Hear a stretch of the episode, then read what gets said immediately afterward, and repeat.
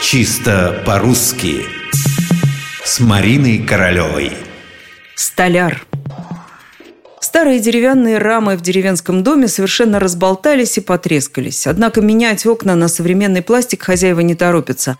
Дом старый, здесь все пахнет деревом, сухими травами, чем-то таким, что и словами не выразишь. Заменишь окна, вдруг все это уйдет безвозвратно. В общем, в очередной раз, скрипя рамами, кто-то говорит, надо хоть отремонтировать их, столяра позвать, что ли. Мастера надо вызвать, это точно. Только здесь нужен столяр. Никаких других вариантов нам с вами не предлагается. По соседству есть опытный столяр. Вот этого столяра и надо позвать. Позвоните столяру и позовите. Ах, вы не знакомы с этим первоклассным столяром? Неужели мы никогда не рассказывали вам об этом столяре? Столяр, столяра, столяру, столяром, о столяре. Ударение повсеместно на конце слова. Точно так же во множественном числе. Столяры, столяров, столярам, столярами, о столярах.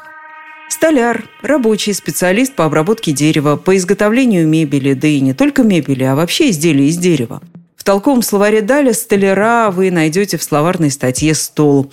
Действительно, большинство этимологических словарей приписывают столяру именно такое происхождение от слова «стол». В южных и западных говорах оно и звучало по-другому «столарь», что совсем уж близко к столу.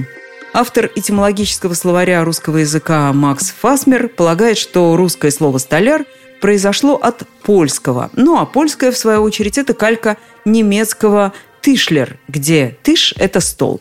Интересно, что в славянском языке «столяр» – это «мизар», где «миза» – стол. В чешском – «трухляр», где «труха» – это «ларь». Вот это разнообразие и смущает языковедов. Не все уверены, что слово «столяр» пришло к нам из польского. Они не исключают, что слово самобытно русское. Но в любом случае ударение в слове именно такое – «столяр».